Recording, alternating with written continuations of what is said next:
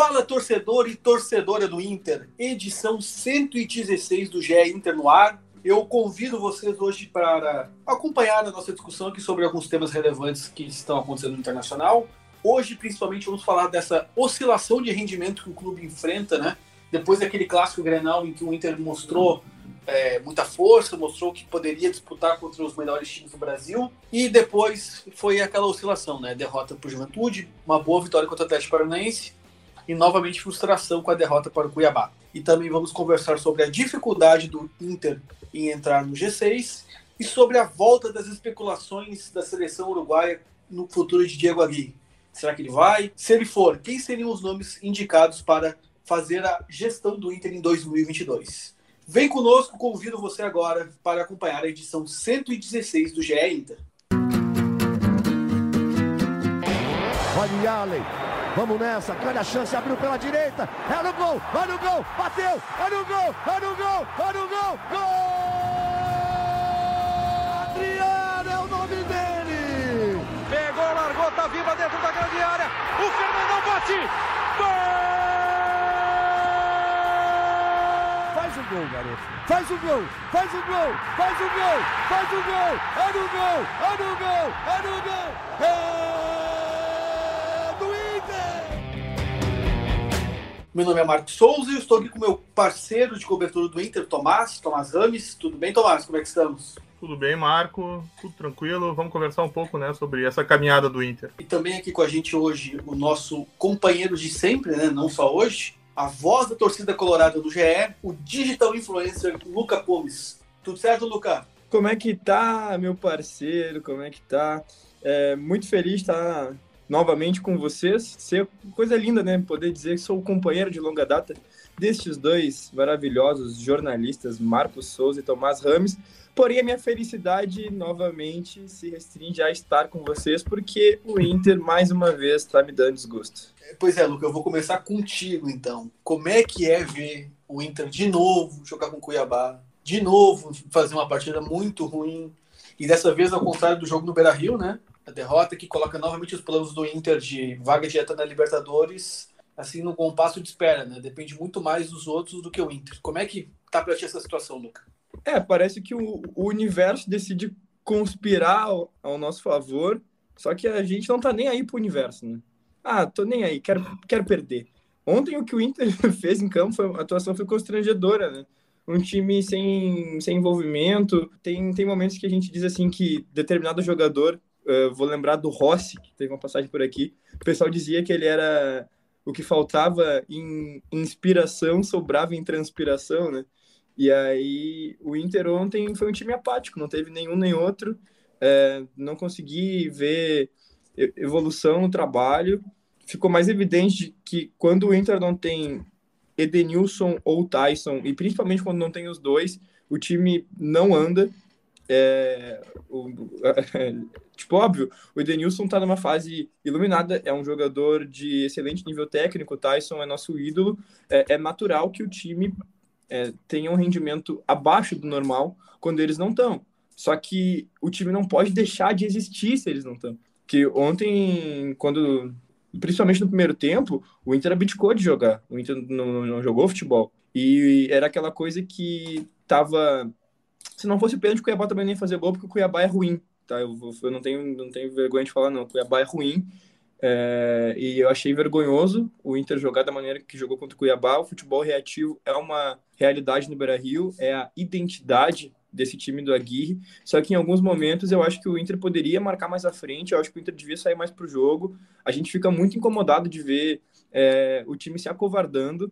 É, eu já falei mais de uma vez, tanto aqui quanto na voz da torcida, sobre se apequenar né, perante alguns outros times. Ontem na transmissão, é, do, da partida no. Acho, eu não sei se estava assistindo pelo Premiere ou pelo Sport TV, acho que estava assistindo pelo Premiere, mas a transmissão é a mesma, né? É, no, no Premiere estavam dizendo que o Inter se apequenou, e aí é, é, pior ainda quando tu vê alguém de fora da realidade do clube, que não é, é nem torcedor, nem dirigente, nem, sei lá, técnico, nem jogador, dizendo que o time se apequenou, é, é ruim de ver, a gente não gosta, é, mexe, fere o ego, né? E, enfim, essa oscilação diz muito do que é o campeonato do Inter, que é essa, é, esse campeonato de quinto, sexto, sétimo lugar no máximo, quando vê até um oitavo, de repente, se a gente bobear, sabe? E basicamente até o final do campeonato eu acredito que vai ser assim, essa coisa irregular de ganha uma, perde uma, ganha uma, perde uma, daqui a pouco empata dois jogos, mas não vai fugir disso não. E Tomás, a gente que acompanha o Inter, né, acompanha o máximo de perto que tem que temos possibilidades sem é, o contato no dia a dia nos treinos, só muito na questão do WhatsApp, telefone e vendo todos os jogos. O que está acontecendo com o Inter, Tomás? Na tua avaliação, esse, esse momento, essa dificuldade de confirmar essa vaga para Libertadores, ela passa por onde? Então, Marco, na verdade, eu acho que o Inter, eh, você até botou, né, um ponto como que o Inter tivesse caído depois do Grenal, da atuação que ele teve no Grenal, mas um, eu acho que antes do Grenal o Inter já tinha dado uma, uma caída, sabe? Porque, bem, uh, o Inter jogou bem contra o, Atlético, contra o Galo e perdeu, até concordo. Aí teve um empate com o Ceará, tocou cinco na Chape e ganhou do América. Mas a partir ali da derrota do Palmeiras, eu acho que o desempenho já começou a cair e ele veio caindo desde então. Eu acho que foi bem no Grenal, sim, mas eu, eu vejo que a, essa queda já aparece há algum tempo no Inter. Óbvio, como tem tanta vaga, eu acho que o Inter entendeu que estava muito perto, até é meio que inconsciente, entendeu? Que o Inter sentiu que estava muito perto do objetivo e talvez tenha baixado a guarda e agora está muito perto. E, e, se ele pode, de novo, entrar no G6 esse final de semana, uh, ele pode cair para nono já, né? Porque o Inter tem 47, o Fluminense, o América e o Ceará tem 45. Se o Ceará ganha do Atlético Goianiense, que é sábado também, lá no Acioli, e tem um vencedor entre Fluminense e América que se enfrentam, o Inter acaba a rodada em nono, né? Ou seja, tá bem complicado. O Inter vai ter que acordar, e levantar essa guarda de novo. As atuações, principalmente fora de casa, são um grande problema do time, né? São mais de dois meses sem vencer fora, com cinco derrotas e um empate. O Aguirre até chegou a citar que ele tá meio preocupado com essa oscilação do Inter, mas aí eu me lembrei hum, de 2015, quando o Aguirre treinava o Inter, com um time que acho que não vamos discutir aqui, que o time de 2015 era bem mais forte, né? Tinham peças com uma qualidade muito é, alta, muito né? É, muito tipo. Tinha nomes como Nilmar, o Arangues, né? O Alessandro bem, tinham outras peças no grupo. E o Inter ficou muito. E o Inter também sofria muito fora de casa. O Inter tocou 4 a 0 na Laú uh, em abril, ainda pela Libertadores, pela fase de grupos. E depois o Inter ficou. O Inter ficou nove jogos sem vencer fora. Só foi ganhar de novo do Joinville em julho por 2 a 0 que é um jogo antes, né, do, da derrota para o Tigres, que o Inter é eliminado na Libertadores. Ou seja, em 2015, com um time muito mais forte que o atual, o, o, o time do Aguirre já tinha dificuldade para manter o nível que ele tinha no Beira Rio fora, e isso está repetindo agora. Mas então, Tomás, assim, tu enxerga que, que o trabalho do Aguirre tem também em relação com essa, com essa oscilação do time, ou é mais uma característica do grupo? Bom, eu acho que o treinador ele sempre tem uma relação, né? Não tem como tirar ele do processo. Uh, acho que o grupo do Inter, a gente já citou algumas vezes aqui, tem algumas características que se sente mais confortável uh, aguardando o adversário errar para sair. Mas entendo sim que ele, ele pode ter, ele pode criar alternativas para encontrar uma forma. Ontem o próprio ontem, desculpa, né? Para o torcedor que vai ver sexta-feira, sábado, na quarta-feira o, o mercado chegou a citar que o Inter não pode ficar tão atrás, não jogar com todo o time atrás, né? Por muitos momentos, acho que vocês devem ter percebido que até o Yuri estava dentro do campo do Inter, né? O time inteiro estava atrás, tentando fechar o espaço, e mesmo assim ele concedia espaço para o Cuiabá criar.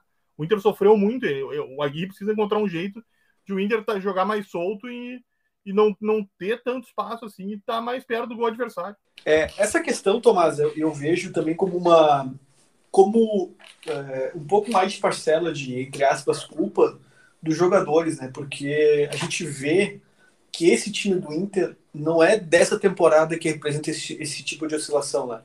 Ah, talvez agora, nesse ano, realmente as coisas estejam um pouco mais, é, mais aparentes, mas é, essa já é uma característica que o Inter tem de eu lembro daquela campanha da Copa do Brasil com o Odair. O Odair, né? Tinha, no, no é... período do Odair, o Inter ganhava muito jogo, ganhava quase todos em casa, mas sofria muito como visitante, né?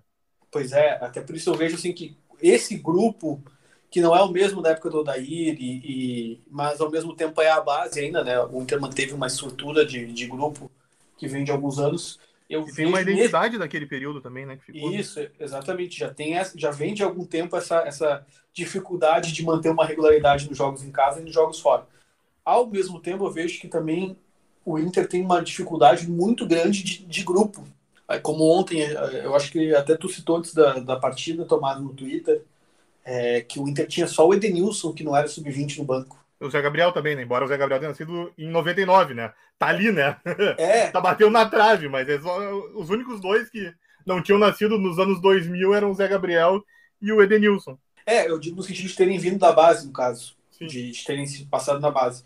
Então é muito difícil tu manter, é, porque assim, tor o torcedor tem na cabeça aquela figura mágica, assim, ah, temos, temos que botar a base no time, a base vai salvar o, o clube. Mas é, nenhum time do Brasil e provavelmente do mundo tenha na sua categoria de base 14 jogadores do sub-20 prontos para jogar no, no, profissional. Nenhum time tem. Ninguém forma 14 jogadores no ano. Né? Tu não consegue formar nesse volume de jogador. O que esses, o que esses meninos podem fazer é servirem como opção ali, eventualmente ajudar, né? eventualmente ser alternativa para uma ou outra posição, como ontem a gente viu a estreia do Tawan Lara, que é muito bem, é, é muito bem avaliado no Beira-Rio, se, se fala muito bem dele e, e se projeta que ele vai vai ser o titular do, do Inter na posição para o futuro. É a próxima joia, né? Depois que o Vinícius Tobias já já está vendido para o Shakhtar, né? Na hierarquia da base do Inter seria ele, né? O próximo. Exatamente. Então a gente vê que o Inter também está passando uma dificuldade de, de, de grupo. É uma coisa que já vem dos próprios jogadores que têm essa cultura de ter essa postura mais defensiva fora de casa.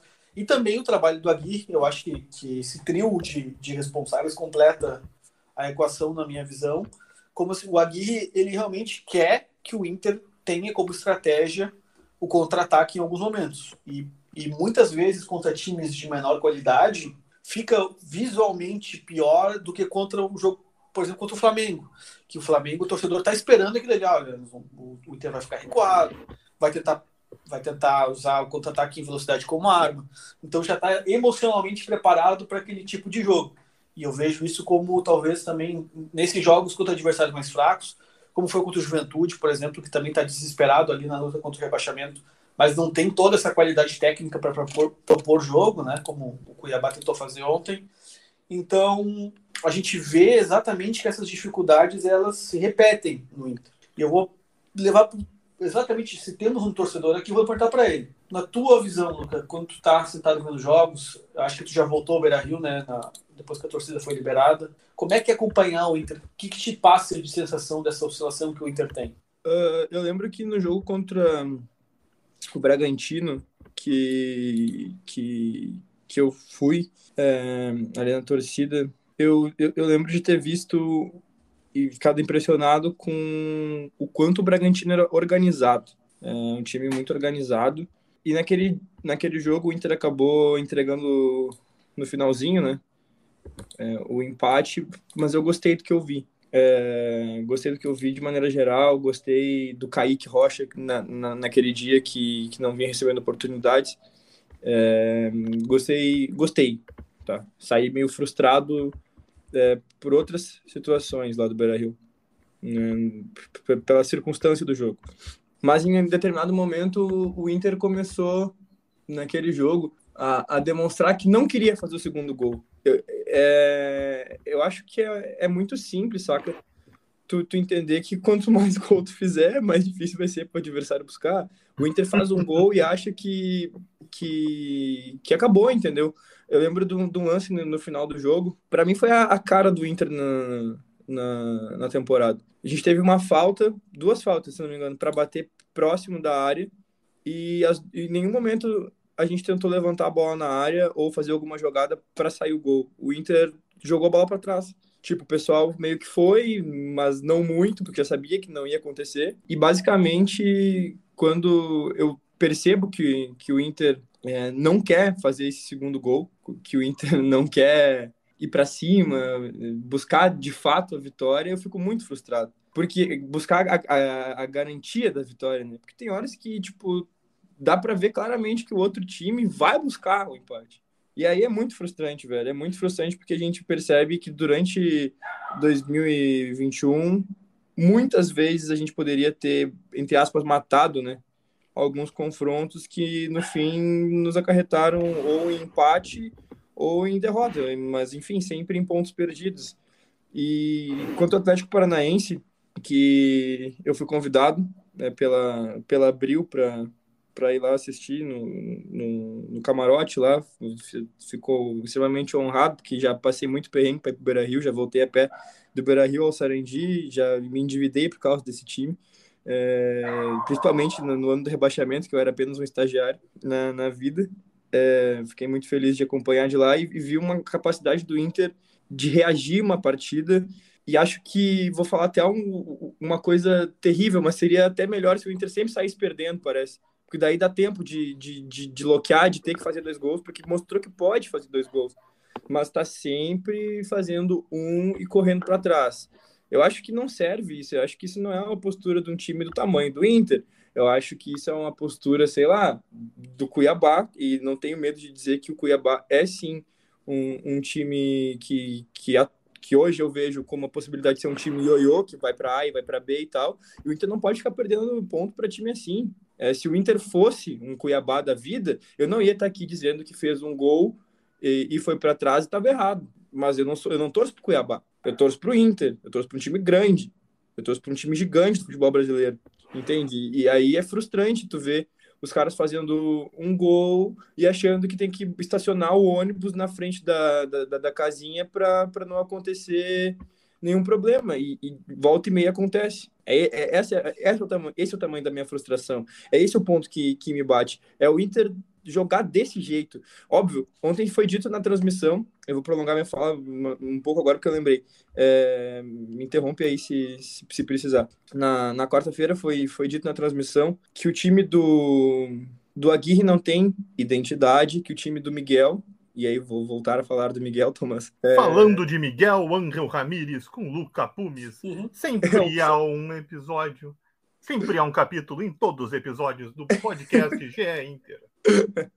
enfim, é, eu, adoro esse quadro, mas enfim, a gente pode falar o que quiser do trabalho do Ramires, menos que ele não tinha uma identidade, mas é, ele, tinha uma identidade, só que não, não, não foi uma identidade convincente e, e o grupo também não, não se adaptou, né? A gente, a gente tem que falar disso. E eu também acho que não dá para dizer que o trabalho do Aguirre não tenha uma identidade. O trabalho do Aguirre tem, só que é uma identidade feia, é uma identidade chata. Eu odeio esse futebol reativo que, que, que, que incomoda, que, que não tem espetáculo. Eu sinto falta de, de ver o meu time amassando os outros. Por que que, óbvio, né? Há, há, há várias razões, né? Do porquê que outros times do Brasil conseguem amassar seus adversários. Como, como o Flamengo, como o Palmeiras, como o Atlético, que, que tem elencos é, fabulosos, né? Que tem reservas imediatos para todas as posições, é, com muita qualidade é, sim, eles estão sempre buscando mais, mas olha o trabalho que, que é feito no Fortaleza. Fortaleza não é um time covarde. Fortaleza não é um time que faz um gol e se tranca. Muitas Tomou vezes. Tomou quatro do Ceará. Tomou quatro do Ceará não, fora o tudo baile. bem, mas, mas isso é um fato de agora, né? Tipo, você vai pegar. Vale também, ainda né? assim, tomando ainda quatro vale, no né? clássico, tá na frente do Inter no não, campeonato. É, passou o brasileiro inteiro mesmo, mas. Mas tá, vou citar, quatro, Tomás, ele é tá caindo, né? Se é for ver, o desempenho dele tá, tá caindo bastante nas últimas partidas. Sim, ele tá mas... tá perdendo a força, né? Mas o Fortaleza, com o padrão de investimento, não se aproxima do Inter, né? Não, tudo bem, tá, eu não tô discutindo isso, eu só tô dizendo que né, o Fortaleza ele tá perdendo a força. Tipo, ele já não tá, mas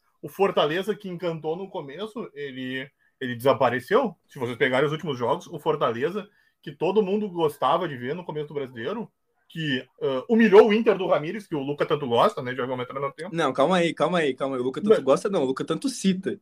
Não, se tu citando deve ser algum motivo, né? Mas então, né? Tá aí, ele tá, ele tá, ele tá mal nas últimas cinco partidas, ele perdeu quatro e ganhou uma. E empatou uma. Ele nem ganhou. Ele já tá com saldo negativo, inclusive, né? Ah, tudo bem, segue na frente do Inter e, e, e, e a, a, minha questão é, não é um time covarde, ponto. Tá se ele toma goleada, às vezes é porque ele tenta, ele tem um padrão de jogo que ele vai para cima e tudo mais, e ele se expõe. E aí o Fortaleza, a, a gente vai entrar no, no, no, na questão de que não tem, sei lá, umas, se tivesse umas peças é, melhores na defesa, ou tivesse um setor mais estruturado ali na, na ali no, no que defende a, a, a, o setor de meio para trás ali, é, seria, seria, seria melhor, claro, é, mas com as peças que tem, eu acho que o Fortaleza faz um brasileirão muito mais do que honesto, entendeu? Se o Inter fosse corajoso como Fortaleza, Luca, e tomasse quatro do Grêmio, o que tu diria? Ah, cara, é, isso é um fato muito, muito, muito específico, Tomás. Não, tô, mas eu tô te fazendo pergunta sobre um fato específico. O que tu diria? Como seria, é, eu... o que seria, como, como tu me responderia essa pergunta? Cara, se o Inter fosse agressivo e tomasse ficaria, quatro Eu ficaria extremamente consternado. Só para eu ficaria extremamente consternado. Só que assim, ó, a gente não tá falando do, do, do Fortaleza contra o Ceará, a gente tá falando do Campeonato Brasileiro do Fortaleza, assim como a gente tá falando do Campeonato Brasileiro do Inter. Não, e, o, e, o, Fortaleza e o Inter é um time covarde. Eu acho o Inter do Aguirre um time covarde. Eu, eu vou entrar então nessa questão, assim, eu, eu vou fazer uma, uma questão para os dois.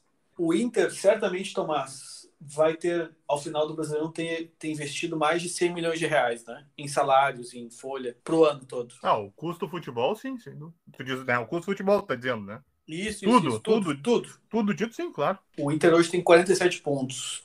Será que o Fortaleza gastou mais de 30 milhões de reais? Ah, eu não sei se gastou mais de 30. Pois é, eu imagino que não, não, não chega a 50. E aqui a gente olhando a tabela, é, Fortaleza e Inter vão estar no mesmo lugar ano que vem. Os dois. Ah, mas é, é, é, que a questão é que eu sempre acho perigosa a questão do dinheiro, sabe? Não, não é porque... é, é, é o retorno Não, tanto é, porque tem um time que gasta muito e tá em 18 Exatamente, gasta mal. É, isso, é, é, exa é exatamente.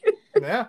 Então, se fosse por isso, ele tinha que estar lá em cima. E, não, ele, tá, e ele tá quase caindo. É. Não. Eu acho muito complicado sempre não. citar o tá... dinheiro, né? Tomás, eu acho que tu, tá... tem que saber investir. Exato. Mas eu acho que não dá para tu tá exatamente reforçando Só... o meu argumento, Tomás, que a questão não é quanto gasta, quantos pontos, a questão é como gasta. A o Bragantino é gasta. gasta. bem, né? O Bragantino gasta bastante também. Exatamente, o Palmeiras gasta bem. O Flamengo tá, se, se confirmar os títulos que está disputando, gastou bem. O Atlético o Corinthians, se confirmar o, o Corinthians que tá, tinha, não tinha investido, investiu muito na, na metade do ano e subiu, né? É um grande candidato ao G4, né? Exatamente. Eu estou só te citando exatamente isso, que a questão é, proposta de jogo faz diferença, qualidade do elenco faz diferença, investimento faz diferença, mas não, é, eu acho que não dá para isolar só essa questão que o, que o Luca cita e vocês é, discutiram com tanta paixão alguns minutos atrás da, da questão de é, agressivo, é reativo, é covarde, é corajoso. Só que não dá para isolar só uma questão, entendeu? O, o, problema do Inter é que o time não é tão forte, o grupo não é tão o grupo não é tão profundo para das, das alternativas que alguém poderia optar em momentos de necessidade e também a postura do time dentro de campo também interfere exatamente naquilo que tu quer maximizar. Se tu quer ter um time que vai ser agressivo, tu precisa ter as peças. Exatamente. Mas, ao mesmo tempo, a gente vê trabalhos repetidamente no Brasil, na América do Sul e no mundo todo de, jogo, de times sem investimento tão alto que conseguem fazer um futebol mais envolvente, um futebol mais ofensivo, um futebol que te deixa mais perto das vitórias em situações neutras, né? Quando tu vai enfrentar um, a gente sempre tem times alemães lá, o, o, o próprio Red Bull alemão, Leipzig, sempre é citado como, olha que futebol bonito que joga. E Mas... quando vai enfrentar o Bayern, vai a, prova, provavelmente o Bayern vai ganhar. Mas o estilo de jogo do, do Leipzig provavelmente deixa ele mais próximo de ganhar os outros jogos. Então é uma questão que não é, não, não tem um caminho certo, um caminho errado. É uma questão é, quer fazer, tem as peças, tem o técnico por trás para dar suporte, beleza, vai e faz. Não, não, não adianta. É, futebol não, futebol não, não te permite viver de ideias. É, não é ideias. Não te permite viver de ideais. Ah, eu quero ter um time assim, eu quero ter um time assado. Tu tem as peças? Se tiver, tu vai fazer. Se não tiver, tu vai ter que adaptar a tua ideia. Mas, ao mesmo tempo, mas sem ideia também não dá para fazer. Então, só pra gente. Pra gente mas eu acho, sabe, Marco, eh, só pra, desculpa te cortar, é que eu acho que também tem outro fator que a gente. Uh, eu acho que dependendo do adversário, o nível de concentração do Inter é maior, sabe? Eu acho que isso interfere também. Por exemplo, contra o Flamengo, eu, não, quem sou eu para falar de vocês, mas eu desconfio que vocês entendam que tenha sido a melhor atuação do Inter na temporada.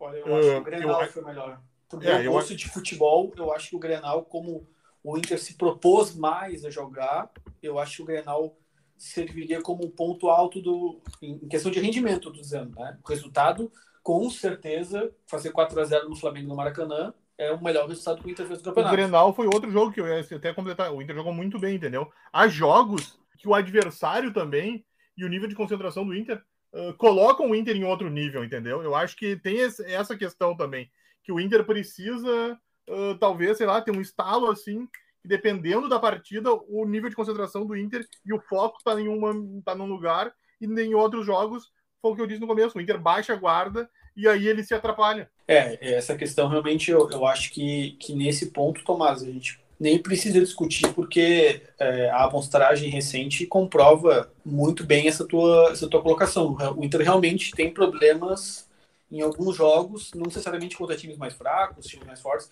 É, eu realmente. não tô discutindo a qualidade, mas tô dizendo que há rivais, entendeu? Que colocam o Inter num grau de concentração muito alto e aí a resposta que o time dá é muito maior contra outros adversários que o Inter não enxerga dessa forma. É, exatamente. Eu acho que esse é o principal fator desse sobe e desce do Inter. Mas, mas, ô, gurizada, tipo assim, ó, nossa, a gente tá falando de futebol profissional, né, de um time profissional, de, de um elenco rodado, de um elenco experiente.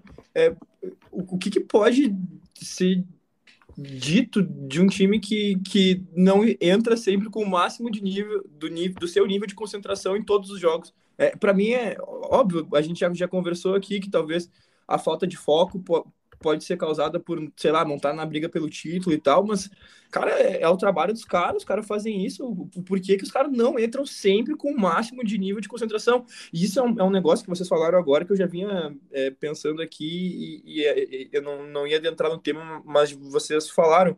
Parece que às vezes não, não, não, não tá se importando, ou não quer ganhar, ou sei lá, os três pontos contra o Cuiabá não vale a mesma coisa que os três pontos contra o Flamengo. Tipo, o que, que é isso? Eu acho que isso beira um pouco o desrespeito às cores que veste. É que Tudo eu acho bem. que é meio inconsciente, sabe, Luca? Porque Era isso que eu dizer, é, Lucas- jogar contra o Flamengo é impossível não te empolgar mais, entendeu?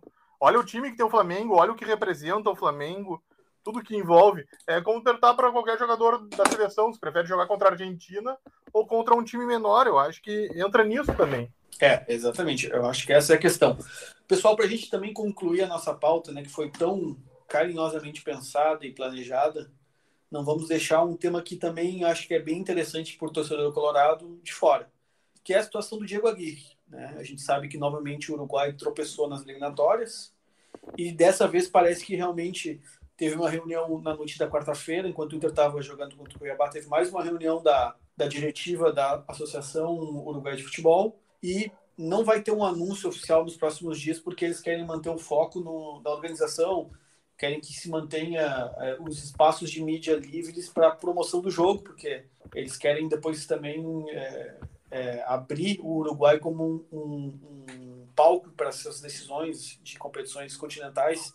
Então não vai se não vai se dar muito publicidade a isso, mas parece que realmente a, a saída do Tabárez está encaminhada dessa vez é, pela Federação Uruguai. E o Diego Aguirre né, como da última vez, segue como grande favorito. Quem pode ser um substituto para o Diego Aguirre? Quem vocês gostariam de ver? É, vou perguntar mais direcionado assim para o Luca, por, pela questão de ser torcedor identificado, né? Quem tu gostarias de ver no comando, Luca? E para o Tomás, é, já que tem a parte da informação, né? Quem, quais são os nomes que a gente tem ouvido, Tomás, nos últimos dias que podem surgir no radar colorado como possíveis substitutos? É, uh, a gente, a gente não, não, não pode inverter a ordem das respostas, que daí eu trabalho com possibilidades. É que assim, tipo, eu vou, se, eu, se eu for falar aqui, entendeu? Eu, eu, eu vou sonhar alto. Tá, então eu vou. Eu vou Vai no Tomás eu vou primeiro, é que eu, não quero, eu, eu não quero falar o nome que, o nome que você sabe que eu vou falar, entendeu? Tomás, por favor, nos traga as informações de quem podem ser os técnicos do Inter. Bom, primeiro, uh, o Aguirre ainda não foi contatado pela, pela Alf, né? Só para. Vamos tentar ir pontuando né, a questão. É, Eles ainda uh, bateram, eles ainda não bateram o martelo para a saída do maestro, né? Eles ainda vão discutir para selar essa possível barra provável mudança no comando, né? Já que tem jogos das eliminatórias em janeiro. Uh, há também esse espaço, né? Que agora favorece a, a, a Federação Uruguaia, que não tinha da outra vez, que o jogo era muito próximo, né? Isso também é um fator que auxilia nesse momento eles uh, realizarem uma possível troca para tentar, né? Fazer o Uruguai chegar na Copa, que agora está meio complicado. É, só, só para pontuar, Thomas, para trazer a informação, é, essas, esses dados que eu trouxe da questão da reunião de quarta-feira e de que se, se encaminha uma, uma ideia de troca. É, são informações que o Ovacion trouxe na noite de quarta-feira. É, o Ovacion é o, é o, principal. O, é o principal veículo. Jornal é o esportivo, né? É o, é Olé, o, o Olé da Uruguai, assim, para ficar mais E o GE do Brasil, que você está nos ouvindo aí, sabe que pode confiar nas informações. Então, como, como a, a, a apuração da, da reportagem do Ovacion cita que a troca do comando, ao contrário do que aconteceu em outubro, que o presidente da associação se manifestou defensor da continuidade de trabalho do Tabares e todos os outros diretores votaram junto. Dessa vez eles apontam que, que, ninguém, quer, que ninguém quer tomar essa posição de defensor do, do Tabares, porque entendem que o trabalho realmente não está é, apresentando a evolução necessária. Então, como não se, se, não se enxerga um defensor do trabalho do Tabares publicamente e na, na, na diretiva, né? A questão é que a saída do Tabajs é tratada como uma questão muito mais possível do que em outubro. Então, a, feito esse esclarecimento que o Tomás é, percebeu que era importante também a gente ter, né? É uma possibilidade. Hoje, as informações uruguaias indicam que é uma possibilidade bastante forte de que aconteça essa troca e o Diego Aguirre seja convidado. Em sendo convidado, uh, naquela oportunidade, né? Só para lembrar, o Aguirre, né? Deixou aberto que gostaria sim de trabalhar, que gostaria né, de ter essa oportunidade. O que, na quarta-feira, ele questionado novamente sobre o tema, até por essa indecisão, ele já mudou um pouco o discurso, né? Se vocês forem ver, o, o Aguirre. Eu não vou lembrar bem as palavras, mas o Aguirre disse que a cabeça dele estava toda no Inter, né, nessa, em garantir o Inter na, na próxima edição da Libertadores, em ficar entre os seis, de preferência entre os quatro, e ele já discute com a direção reforços para a próxima temporada. Mas, né, ainda há a possibilidade, né, do maestro sair e a Federação Uruguaia vir com tudo para cima dele. E como é um fim de temporada, uh, seria menos traumático assim essa mudança toda, tanto para o Uruguai quanto para o Inter, né?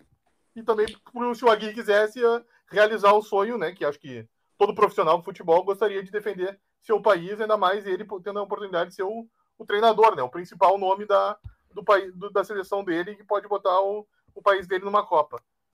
Mas Voltando... e, o, e, os nomes, Tomás? Aí vamos agora entrar nos nomes.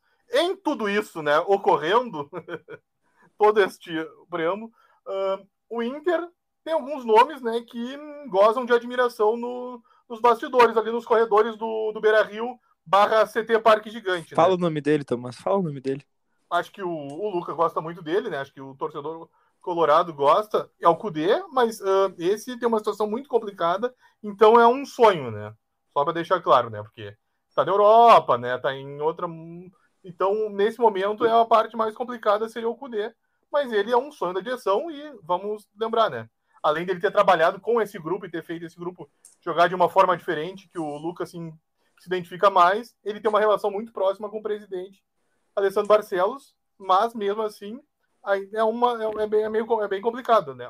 Ele está empregado e vive uma outra situação hoje em dia. É, a outra... Pra, o, o, Celta, nesse momento, é o 15 entre 20 times na La Liga. Os últimos três times ficam na zona de rebaixamento, então ele ainda não está tão próximo assim.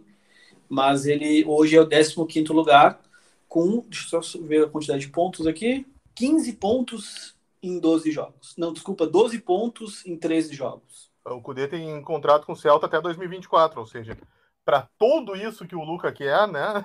ele teria que ser demitido, né, do Celta para então o Inter ir atrás, ou seja, não é o cenário que aparece no momento. Além dele, outros nomes que têm né, um prestígio nos bastidores, né, que tem, tem admiração, são o Roger, Roger Machado, né, ex-treinador do Grêmio, do Fluminense, do Galo e do Palmeiras, lateral esquerdo, né, tem história no Grêmio, e o Maurício Barbieri também é outro que é o atual técnico do Bragantino, que tem também uma forma de, de jogar que né, o, eu imagino que o Lucas se identifique.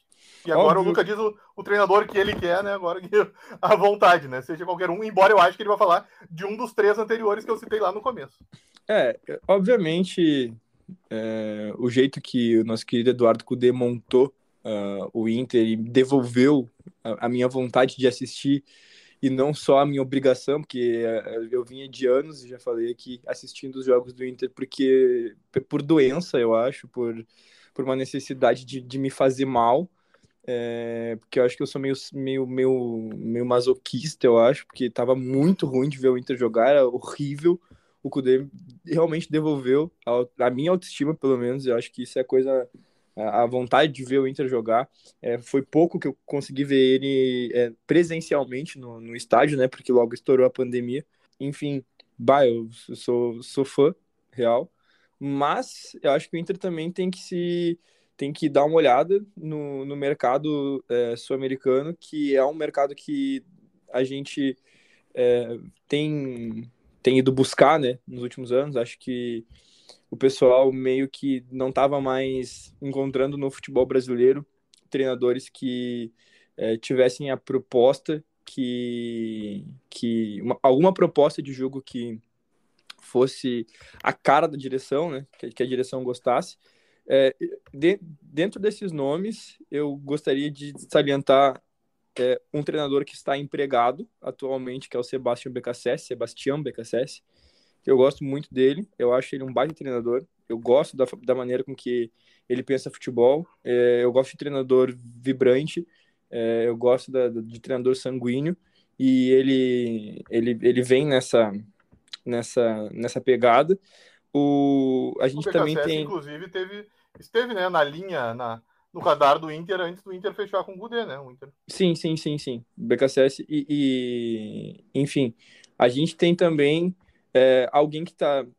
Aí eu já não, já não sei muito sobre, mas é uma parada que, que, é, que é bom lembrar que o treinador Miguel Angel. Calma, calma, Tomás Russo, Miguel Angel Russo, ex-treinador do, do Boca Juniors. Olha, é... treinador do Boca.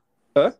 Histórico treinador do Boca. É, é, ganhou a, a, Libertadores, aquela do 2007, do co-irmão, né? E há pouco tempo tava treinando Boca e agora foi demitido alguns meses. É, ele tá, tá sem clube. Não sei se, se, se, se goza de algum prestígio no, no Beira Rio, se é um nome assim, se tem a ver. O, o, estilo de futebol dele não é o estilo que tu gosta, Lu. É, é, porque é que também é que o Boca, de maneira. Por isso que eu falei, né? Que eu, que eu, que eu não, não conheço muito o trabalho dele, porque assim, ó, de maneira geral, o Boca tem.